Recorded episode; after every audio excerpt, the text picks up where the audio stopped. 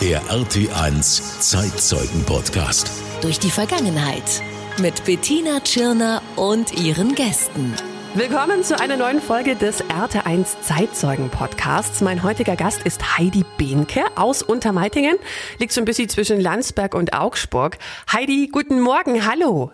Ja, guten Morgen, Bettina. Wir treffen uns heute schon ganz früh. Hör mal uns, gell? Du musst nachher noch weitermachen in deinem Fußpflegestudio. Ja, genau. Heidi, ähm, jetzt ist es so. Wie ist denn das bei dir? Wenn jedes Jahr der 26. Dezember näher kommt, näher rückt, wie geht's dir denn da? Also man erinnert sich halt natürlich dran und ähm, diese Erlebnisse, die da so waren, die sind halt immer noch sehr präsent. Und es fällt mir dann halt immer auf, wenn ähm, wenn diese Tage kommen oder wenn Berichte kommen, wenn besondere Dinge passieren, ähm, dass diese Erlebnisse, die man da so hatte, dass die eigentlich nur ja wie gestern einfach sind. Die hast du noch ganz präsent im Kopf, wenn du dran ja. denkst. Ja. Jetzt müssen wir sagen, Heidi, du hast die größte Naturkatastrophe des 21. Jahrhunderts überlebt, zusammen mit deiner Familie, mit deinem Mann, mit deinem damals kleinen Sohn Daniel. Du bist Zeitzeugin des verheerenden Tsunamis im Indischen Ozean kurz nach Weihnachten 2004. Ja, leider. Ja, leider. Ja. Im Nachgang muss man sagen, äh, wir haben ja alles überlebt, im Gegensatz zu, zu viel, vielen tausend anderen. Ähm, und äh, wir hatten einfach unheimlich Glück. Ja, und viele positive Komponenten, die da zusammengespielt hatten, dass wir das halt auch einfach überlebt haben.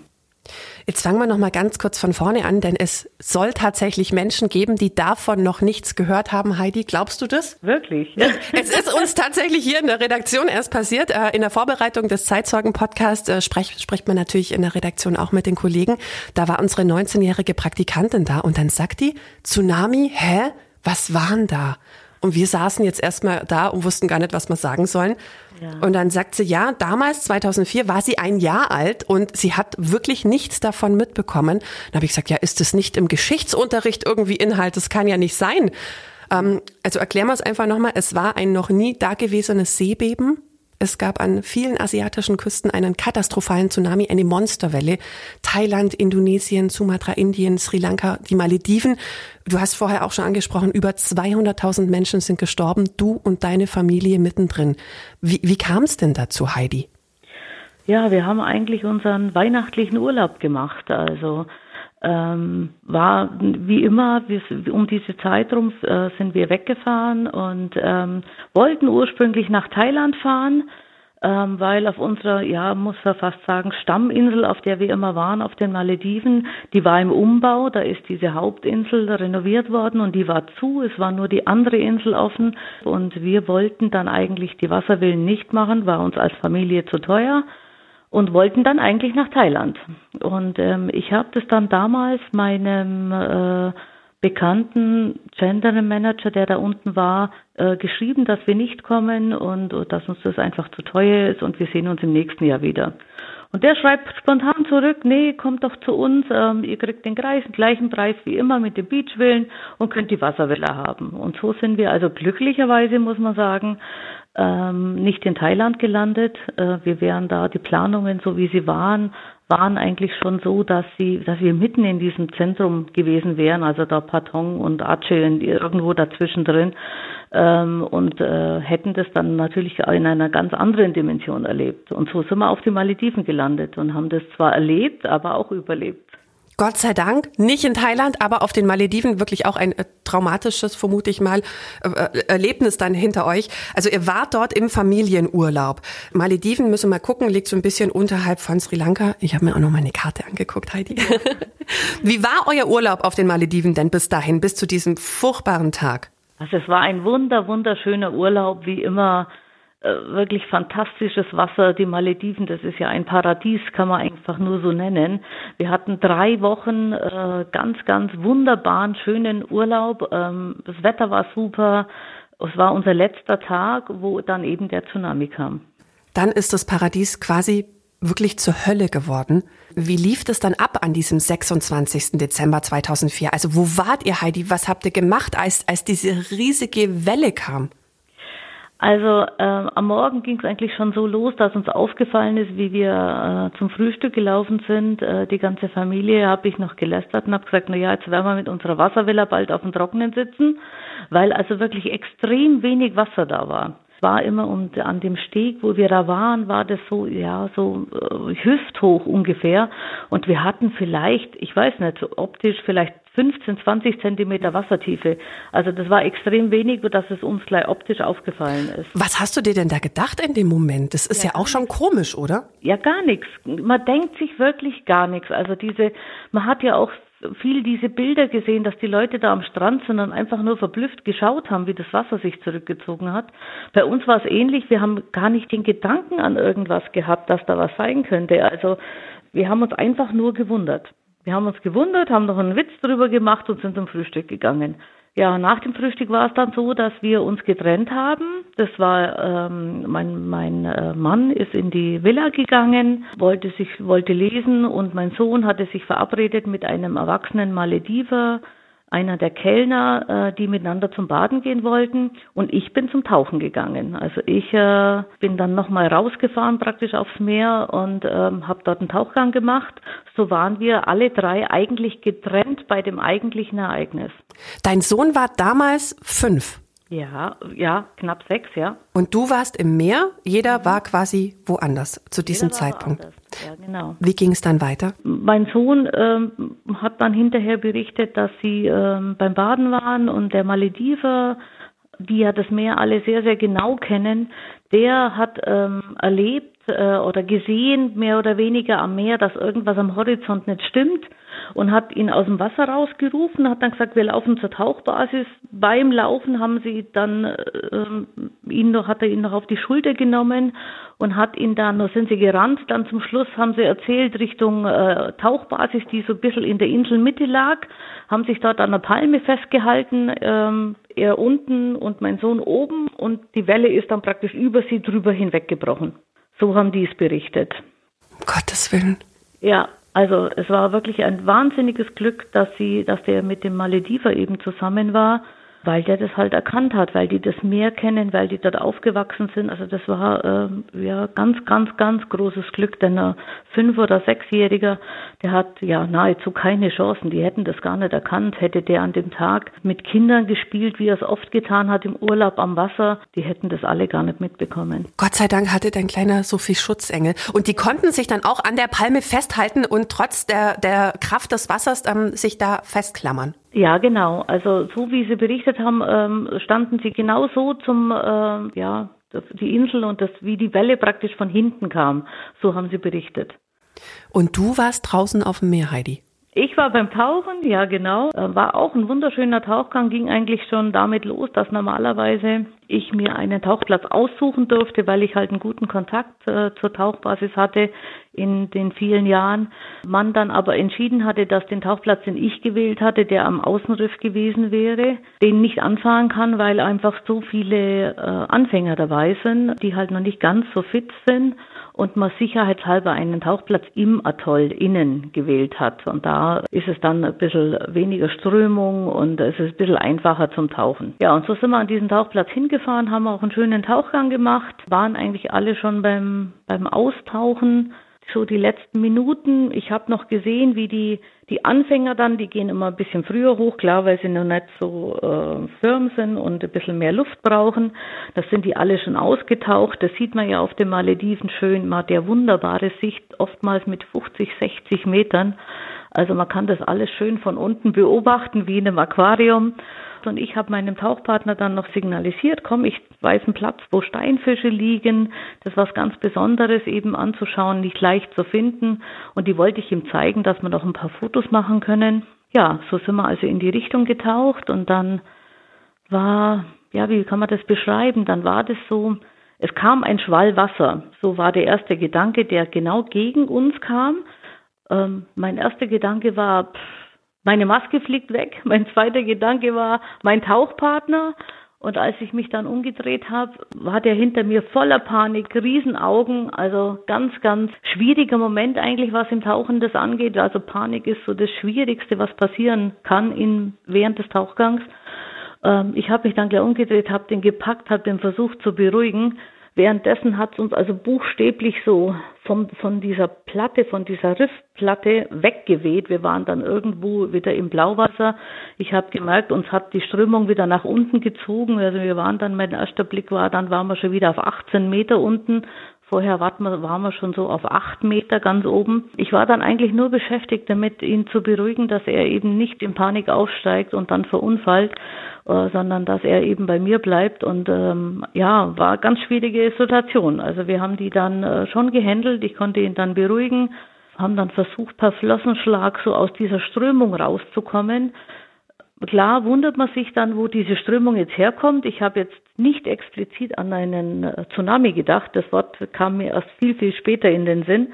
Es war einfach nur Strömung. Und durch das, dass es auf den Malediven eben viel ähm, Strömungen gibt, ist das eigentlich gar nichts Ungewöhnliches, nur für den Platz halt ungewöhnlich. Ne? Okay, also dich hat's in der Zeit unter Wasser wie eine Achterbahn rumgewirbelt, Kopf über runter. Du warst quasi die ganze Zeit immer unter Wasser, als diese Strömung, als diese Welle kam. Genau, Kopf über. Also wir waren, wir waren äh, erst auf, der, auf diesem Riffdach oben. Das waren, wie gesagt, so acht bis zehn Meter liegt das Riffdach. Und dann hat es uns wie, wie wenn man sich vorstellt, wie wenn man so, ein, so ein, mit dem Arm so einen Tisch abräumt. So, ja, so hat es uns praktisch buchstäblich von dieser Platte runtergefegt und hat uns dann in eine Art Strömung mitgenommen nach unten. Also uns hat es jetzt nicht rumgewirbelt, ähm, sondern wir sind so in so einem Sog praktisch mit nach unten gezogen worden. Und du bist da immer noch nicht in Panik geraten, Heidi? Nee, also interessanterweise überhaupt nicht. Für mich war nur der Gedanke, diesen Tauchpartner, für den ich mich verantwortlich fühlte, weil ich der erfahrenere Taucher war, den praktisch sicher nach oben zu bringen, weil er eben so viel Panik hatte. Also mir kam dieser Gedanke überhaupt nicht, dass da äh, oder Todesangst oder irgend sowas. Äh, komischerweise überhaupt nicht. Ja, man hat da halt auch gar nicht den Überblick, gell? was passiert da wirklich um mich rum. Du spürst das, was so in, den, in deinem Bereich passiert und da versuchst du zu reagieren. Und das große Ganze kann man natürlich in so einem Moment noch gar nicht wahrnehmen. Ähm, wie war das? Deine Tauchermaske hat's dir aber nicht runtergerissen. Nein, das war auch dein Glück. Ja, das war mein Glück. Also die, die hat so geflattert. Ja, ich, klar, ich habe dann festgehalten, habe mich umgedreht. In dem Moment war ich ja schon mit der Strömung und hat es ja schon mit weggerissen. Also das war nur wie dieser Schwall Wasser praktisch kam, ähm, war so die, das, dieses dieses Flattern, äh, wenn du gegen eine, wenn einfach Druck aufs Gesicht dann kommt. Ne? Ja, also die Maske, die blieb und wir sind dann Stück für Stück haben wir versucht, uns hochzuarbeiten, haben dann so in, auf Blickkontakt noch ein anderes, eine Tauchlehrerin gesehen, die also mit ihren äh, beiden Begleitern, ähm, das waren glaube ich auch Japaner, soweit ich mich erinnern kann, auch praktisch versucht haben, im Sicherheitsstopp nach oben zu kommen. Da haben wir uns dann versucht zusammenzufinden und ähm, haben halt versucht, nach den Tauchregeln entsprechend auszutauchen. Das Ganze hat dann mit Sicherheit 15 oder 20 Minuten gedauert, bis wir äh, dann so weit waren, dass wir wieder im Sicherheitsstopp waren und dass das ja einfach sicher für alle ist. Ja, es war das Schwierigste, war nach oben zu kommen, aus dieser Strömung rauszukommen. Das war, weil die so nach unten gezogen hat. Ne? Wir waren so in so einem Abriss drin, wo die, wie so eine Welle, kann man sich das vorstellen, die dann immer so in die Tiefe geht. Und als du dann irgendwann geschafft hast, wieder an die Oberfläche zu kommen, ähm, hat sich da das Meer dann schon wieder beruhigt gehabt? Das war, ja, das war ein Phänomen. Wir sind, wir haben die Köpfe aus dem Wasser genommen und dann war das wie völlig unreal. Also durch das, dass wir eine, eine Boje gesetzt hatten, ähm, war das so, dass die, die, die Tauchcrew, die Bootscrew oben schon wusste, wo wir sind. Man sieht es dann durch diese Boje. Die warteten praktisch schon auf uns. Es war strahlender Sonnenschein, als wäre nichts gewesen. Es war unglaublich. Die haben uns dann an der Do vom Boot runter gefragt, wo wart ihr, was habt ihr gemacht? Wir wussten überhaupt nicht, wie uns geschieht. Wir haben nur gesagt, es war so viel Strömung, also wir konnten das gar nicht fassen. Und dann sind wir an Bord gegangen und dann war erstmal alles soweit ähm, in Ordnung und jeder hat über diese Strömung geredet und der es halt erlebt hat. Die Anfänger, die am Boot waren, die wussten gar nichts, die hatten gar nichts mitbekommen. Die waren wahrscheinlich so an der Oberfläche wie so ein Korken im Wasser. Die haben das gar nicht mitbekommen, dass das, äh, dass das Wasser angestiegen ist und wieder, wieder runtergegangen ist. Unglaublich. Also von euch war zu diesem Zeitpunkt zum Glück niemand verletzt. Nein, gar niemand. Das ist ja wie ein Wunder, Heidi. Ja, Das war wie ein Wunder, durch das, dass wir praktisch am offenen Meer waren und im Atoll, die ja praktisch diese Welle auch ein bisschen gebremst haben durch diese, durch diese Unterwasserinseln, kann man ja mehr oder weniger sagen, im Atoll, ähm, wurde das gebremst und äh, wir haben es zwar erlebt, aber es ist niemandem was passiert. Und die Anfänger, wo es wirklich kritisch war, die waren alle an der Wasseroberfläche und die haben gar nichts mitbekommen. Das war wie so ein Korken. Man geht nach oben, man geht nach unten, wenn die Welle durchgeht. Da hast, hattest du dann zu diesem Zeitpunkt auch noch überhaupt nicht im Sinn, was das für Ausmaße hat, was das für eine verheerende Naturkatastrophe ist, die du da gerade überlebt hast. Und dann hast du dir in dem Moment vermutlich auch noch gar keine Sorgen um deinen kleinen Sohn gemacht. Nein, überhaupt nicht. Also wir, wir haben dann geredet, sind an Bord und man zieht sich dann aus und trinkt erstmal was und das Boot macht sich derweil auf den Rückweg. Und so auf halber Strecke kamen wir dann an einer Insel vorbei, die wir, als wir hingefahren sind, war so das umliegende Hausriff. Das, das sah man so die Spitzen aus dem Wasser ragen. Also es war eigentlich Ebbezeit. Ähm, und da haben die Spitzen von dem Hausriff immer so ein bisschen rausgesehen. Und dann kommen wir da vorbei und dann steht das Riff ein ganzes Stück aus dem Wasser raus. Also ich möchte jetzt mal sagen, vielleicht so ich, äh, der erste Gedanke war ein Meter, aber ich glaube, es war nicht ganz so viel. Aber es war wahnsinnig viel, weil eine Stunde vorher war es halt einfach nur die Spitzen de, des umliegenden Hausrisses aus dem Wasser gesehen. Ne? Also das war schwierig und dann haben wir alle gesagt, was ist da passiert? Und plötzlich kam dann riesen Hektik. Irgendjemand sagte dann Tsunami. Äh, ich kannte das Wort ehrlich gesagt überhaupt nicht. Mir war ich das auch nicht. Fremd. Heidi, ich kannte das auch nicht, ganz ehrlich. Ja. Ich dachte, was wollen die? Also die Japaner, da waren viele Japaner da, die kannten das dann scheinbar. Für die war sowas also nicht ungewöhnlich. Dann hat man über Earthquake gesprochen, also eine, ein Erdbeben.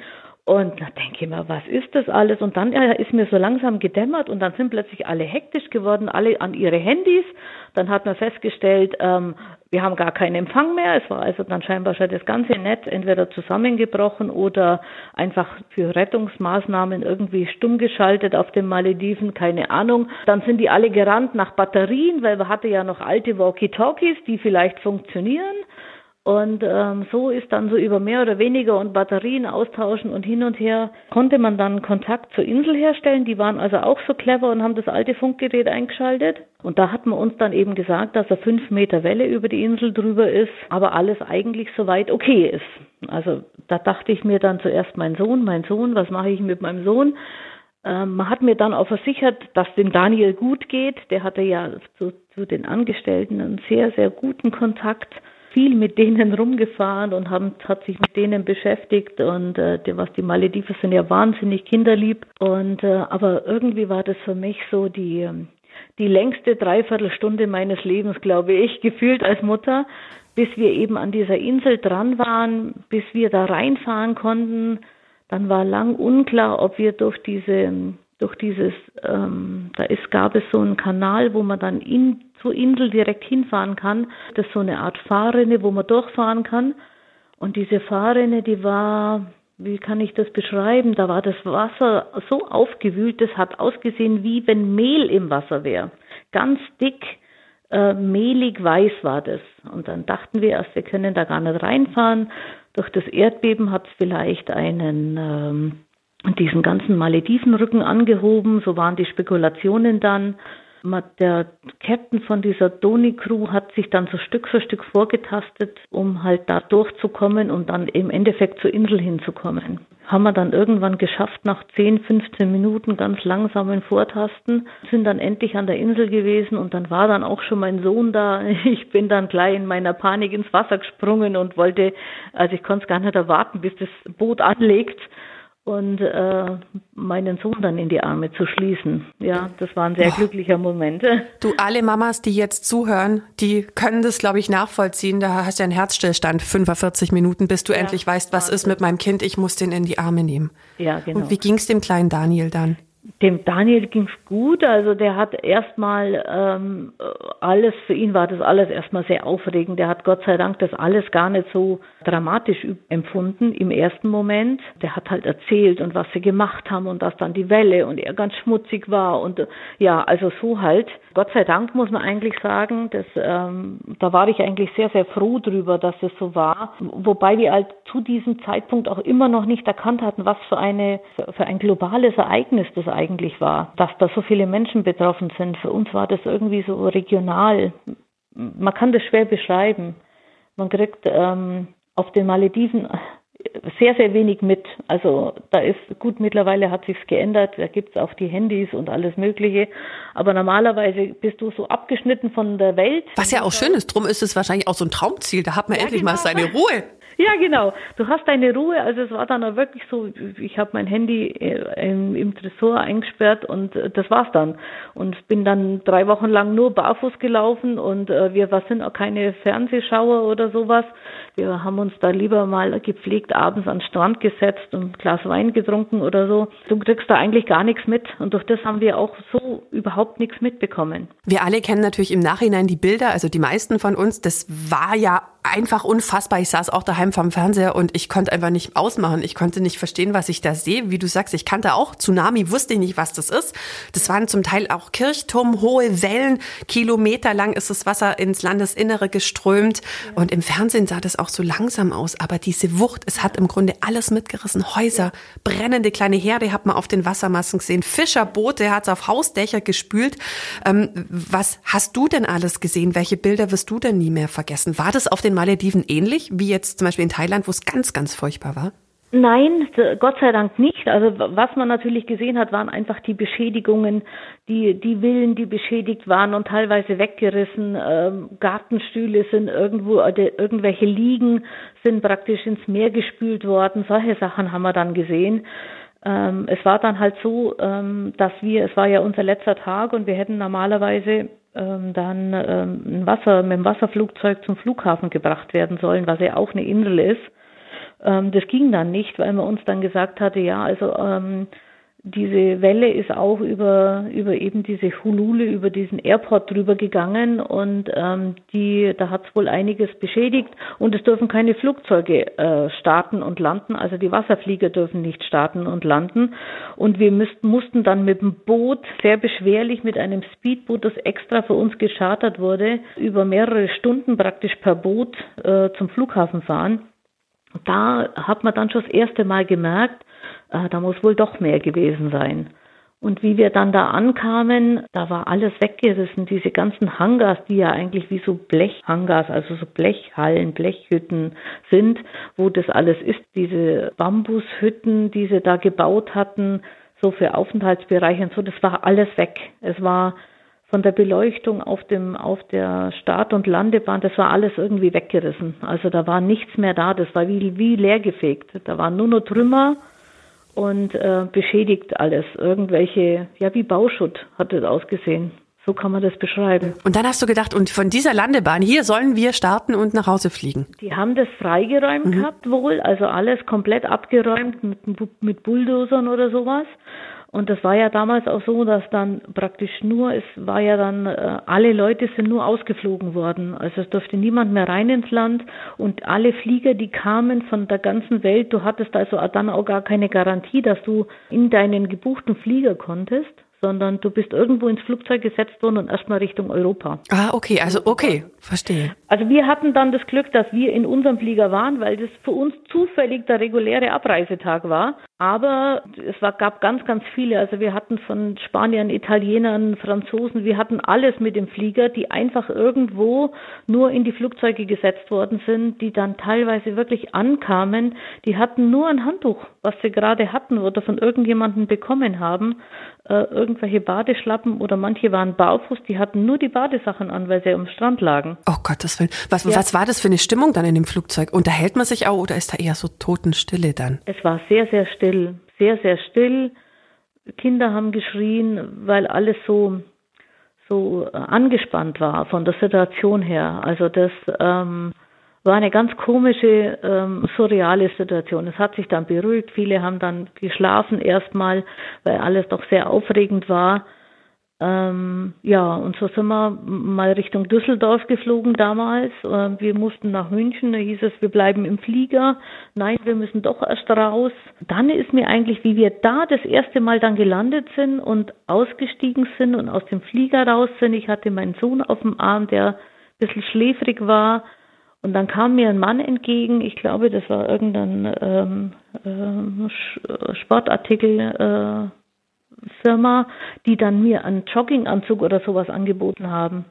Und das war dann für mich so, äh, was geht denn hier ab? Also irgendwie, die haben dann natürlich die Leute gefragt, ob sie irgendwas brauchen, ob sie Hilfe brauchen, ob sie psychologische Betreuung brauchen, ob sie mit ihren Lieben telefonieren äh, wollen. Wir sind dann da in eine Halle gekommen, wo ganz viele Telefone aneinander standen, äh, wo man telefonieren konnte, dass man den Angehörigen sagen konnte, dass man wieder in Deutschland ist. Da war so das erste Mal die Situation, wo ich so umrissen habe, da ist was ganz Großes passiert weil wir hatten eigentlich immer noch die Information, dass es 3000 Tote gab. Also so, und da waren es, glaube ich, zu dem Zeitpunkt waren es schon 80.000 oder irgend sowas.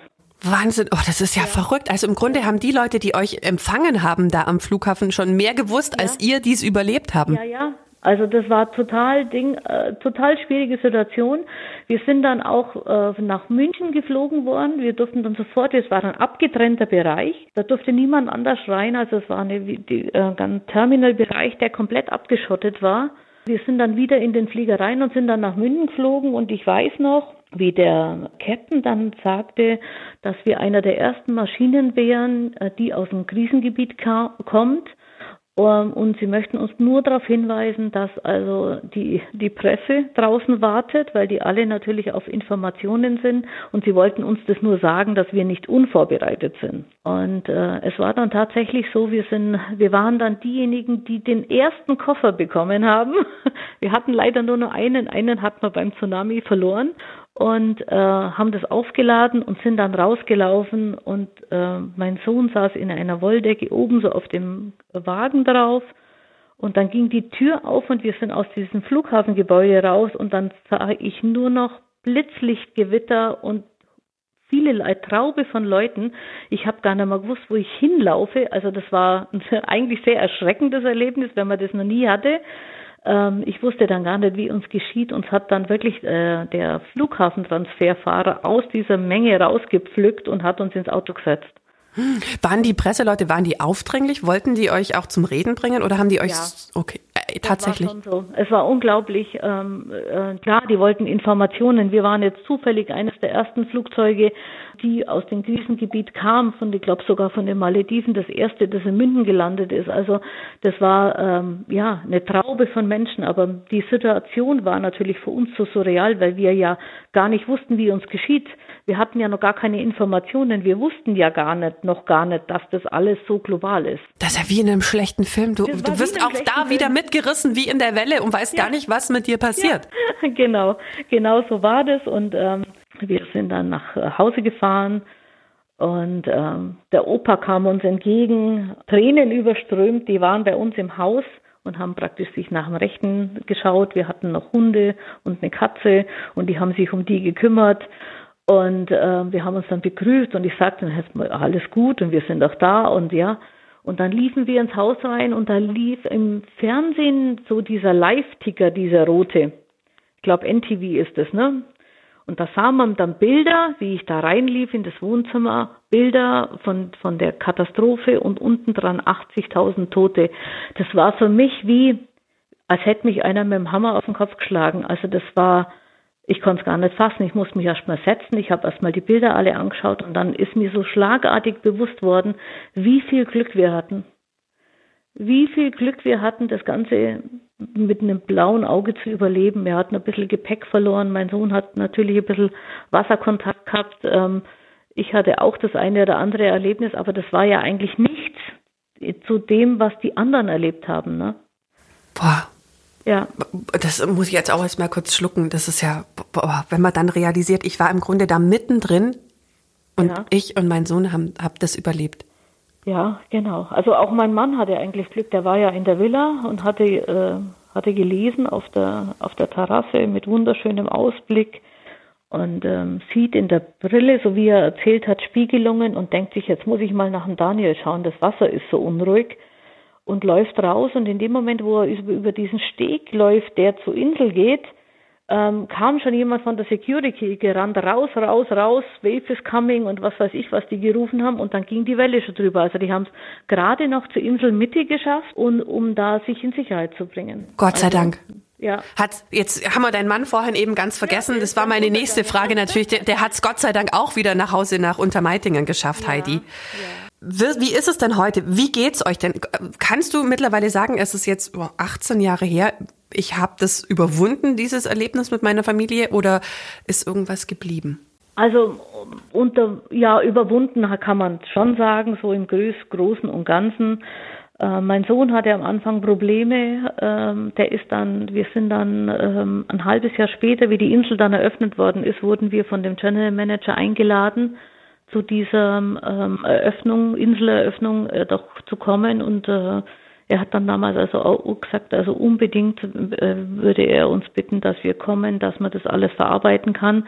Mir war das auch sehr, sehr wichtig. Ich habe damals dann sogar meinen Sohn von der Schule befreien lassen, um dahin fliegen zu können, dass er dieses Erlebte verarbeiten kann, weil er war so ein bisschen wie halt auch, ich sage jetzt mal, viele Männer sind, die es so ein bisschen verdrängen. Ne? Und nicht drüber reden. Er war also auch so ein bisschen so dazu sagen, ich will da nicht drüber reden. Und er ging dieses, diesen ganzen Urlaub nicht ins Wasser, er ging nicht ins Meer, er ging nur in den Swimmingpool. Also er war, das hat gedauert, bis er diese, dieses Erlebnis mit dem Wasser, bis er das verdaut hatte. Der hat auch so lange dann Albträume gehabt. Der äh, hat dann immer geträumt von einer guten und von einer bösen Katze. Wir haben dann lange überlegt, wo das Ganze dann herkam. Ich denke, diese diese schwarze, gute Katze war äh, der Mensch, der ihn gerettet hat, der Kellner, der Freund. Und diese graue Katze, wo er immer gesagt hat, die war böse, ich denke, das war das Wasser, das da ähm, sie überspült hat und sie waren ja dann so voll mit Sand und, und ähm, von den Palmen diese, diese Reste, das, dieses braune Zeug, was da so dran ist.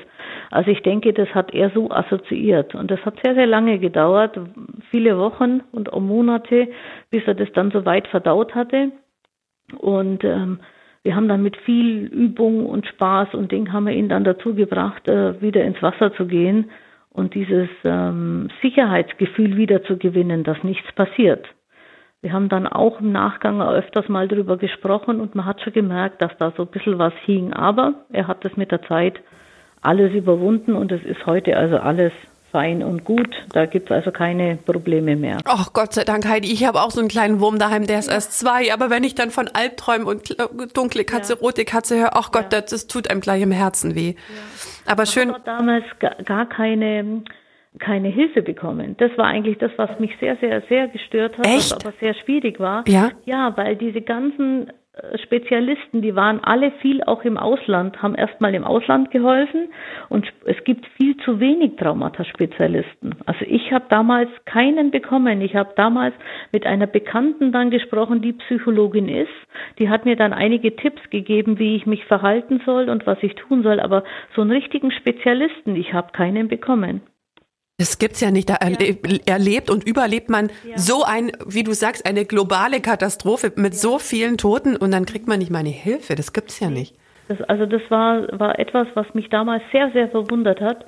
Und man hat mir dann eben gesagt, dass also diese Psychologen Spezial-Traumata-Ausbildungen und für Kinder noch mehr spezielle Ausbildungen brauchen. Ähm, und da gab es einfach viel zu wenige. Aber gut, mit Hilfe der Freundin haben wir das geschafft, das alles zu verarbeiten. Er ist heute sogar, ähm, hat taucht selbst inzwischen, also hat das komplett überwunden. Ja, Gott sei Dank. Vielleicht hat's auch geholfen, nochmal, wie man sagt, wenn man vom Pferd fällt, setzt sich wieder drauf, nochmal auf die Malediven zu reisen. Ja, wir waren dann noch, noch öfters dort, also ja? wir, ähm, ganz, ganz oft. Und da hat er auch dann später das Tauchen angefangen und der hat also dann von der Tauchbasis dann schon, da gibt's so Schnuppertauchen für Zehnjährige dann später, da durfte er, glaube ich, der war noch neun, durfte er dann das schon machen, weil er einfach unheimlich gut im Wasser war. Und ähm, ja, taucht inzwischen, ähm, ja, macht das also ganz, ganz super, ist also toll im Wasser. Habt ihr den Retter von deinem kleinen Daniel, habt ihr den auch nochmal getroffen? Ja, da haben wir heute noch Kontakt zu ihm. Also da haben wir heute noch, der ist inzwischen auch verheiratet und hat zwei Kinder. Denen geht's allen gut. Was sind die Menschen auf, sag mal Malediver, ist das richtig? Ja, genau. Was sind die Malediver für Menschen? Sind das ganz herzlich? Ah, das wir müssen es mal erlebt haben. Die Malediver, die sind ganz äh, warmherziges Volk, sehr, sehr kinderlieb, sehr hilfsbereit. Wir haben, das war auch der Grund, warum wir so oft da unten waren, weil es immer alles so schön war. Das war wie nach Hause kommen. Ach, wie toll. Das freut ja. mich. Hm, darf ich dich noch was ganz Privates, was Intimes fragen, Heidi? Ja. Ja. Was hat es denn so mit eurer Ehe gemacht, dieses Erlebnis? Ja, das ist ein bisschen ein schwieriges Thema, weil ähm, wir sind inzwischen geschieden. Also die Ehe hat dann nicht gehalten. Das Problem war einfach dann nach dem Tsunami, ich sage jetzt mal so ganz banal, das lief nicht mehr. Mein äh, Ex-Mann, der hat sich äh, sehr, sehr zurückgezogen ähm, war da sehr in seiner Welt. Ich denke mal, er war ein gutes Stück älter wie ich. Er ähm, hat auch noch ein paar Nachkriegserlebnisse oder Kriegserlebnisse als kleines Kind erlebt.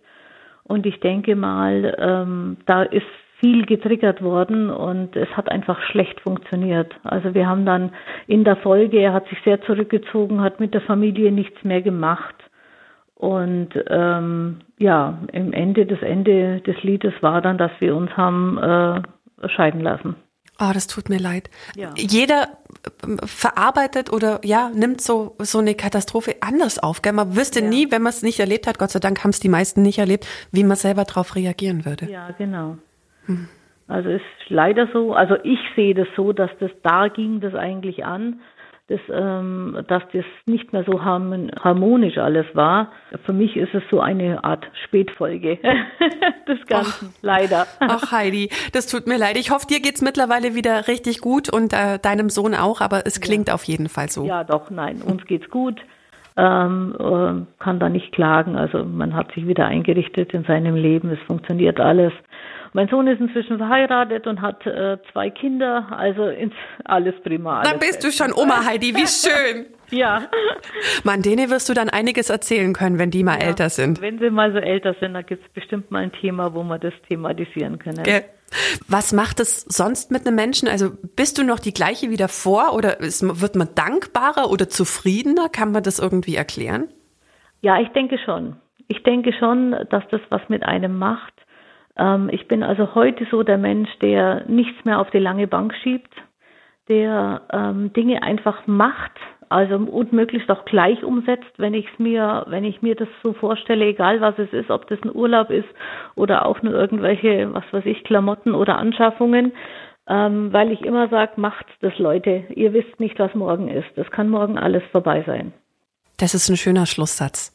Genau. Heidi, vielen Dank. Was ich alle meine Zeitzeugen-Gäste zum Schluss unseres Interviews frage, hast du noch was auf dem Herzen? Möchtest du noch irgendwas mitteilen? Ach, ähm, ich wünsche einfach allen nur das Beste, dass sie immer ein schönes und erfülltes Leben haben, dass sie gesund bleiben und dass sie niemals so dramatische Dinge erleben müssen, ähm, wie vielleicht so mancher von uns. Dankeschön, Heidi. Ich wünsche dir und deiner Familie, dass ihr sowas auch nie mehr erleben müsst. Ja, das hoffen wir doch. Dankeschön. Heidi aus Untermeitigen hat mit ihrer Familie den verheerenden Tsunami an Weihnachten 2004 erlebt und zum Glück auch überlebt. Heidi, Dankeschön, dass du uns deine Geschichte erzählt hast. Sehr, sehr gerne.